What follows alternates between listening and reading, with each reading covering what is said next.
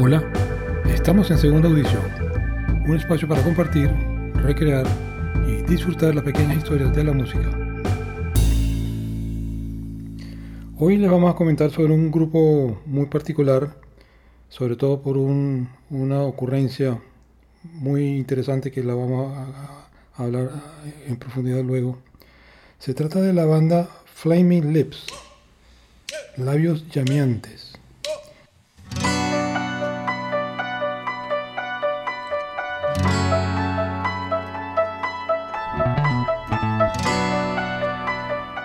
Esta banda se formó en 1983 en Oklahoma City, Oklahoma Estados Unidos.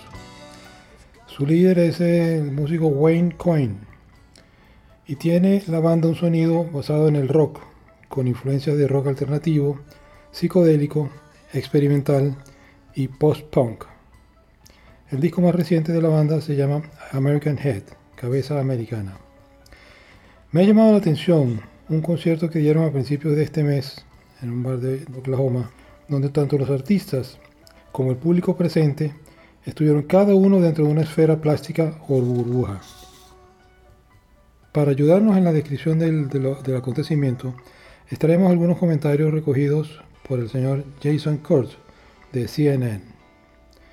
Actuando en un bar de la ciudad natal Oklahoma, el lunes por la noche, The Flaming Lips se ubicaron y todos los seguidores asistentes dentro de esferas de plástico individuales.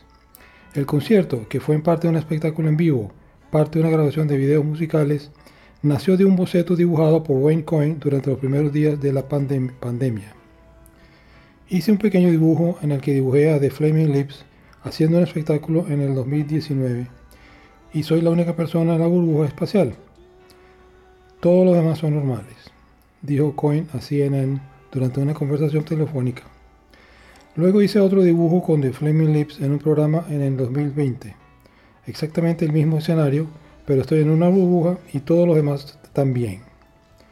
Cohen y la banda dieron a conocer el concepto por primera vez durante una visita en mayo al popular talk show de, la TV americana The Late Show with Stephen Colbert. Eso los inspiró a seguir adelante. Hacemos un par de canciones con alrededor de 30 personas en las burbujas y empezamos a pensar, bueno, ya sabes, Solo con hacer eso comenzamos a tener una idea de que realmente podríamos hacerlo, ya sabes, y en realidad podría suceder, reveló Cohen. A nosotros, como de Flaming Lips, nos gusta la idea de que estamos haciendo algo diferente. Creo que podría ser genial, podría ser divertido y todos podríamos tener una, ya sabes, una loca y única experiencia, así nos dijo. La relevancia de las burbujas plásticas es la primera vez que se incorpora en un evento comercial un material como barrera absoluta entre los participantes. Este elemento incorporado al concierto nos da mucho que pensar y nos plantea numerosas preguntas e inquietudes. ¿Puede esto tener un impacto en otro tipo de eventos? ¿Qué tanto puede afectar una burbuja plástica a la calidad del sonido en vivo? ¿Tú crees que esto puede proyectar una pauta sobre cómo se puede asistir a los conciertos futuros?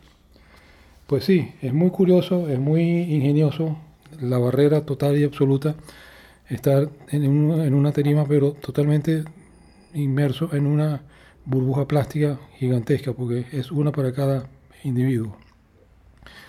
Bueno, dejo esas inquietudes planteadas, como siempre, tratando de compartir lo mejor con ustedes.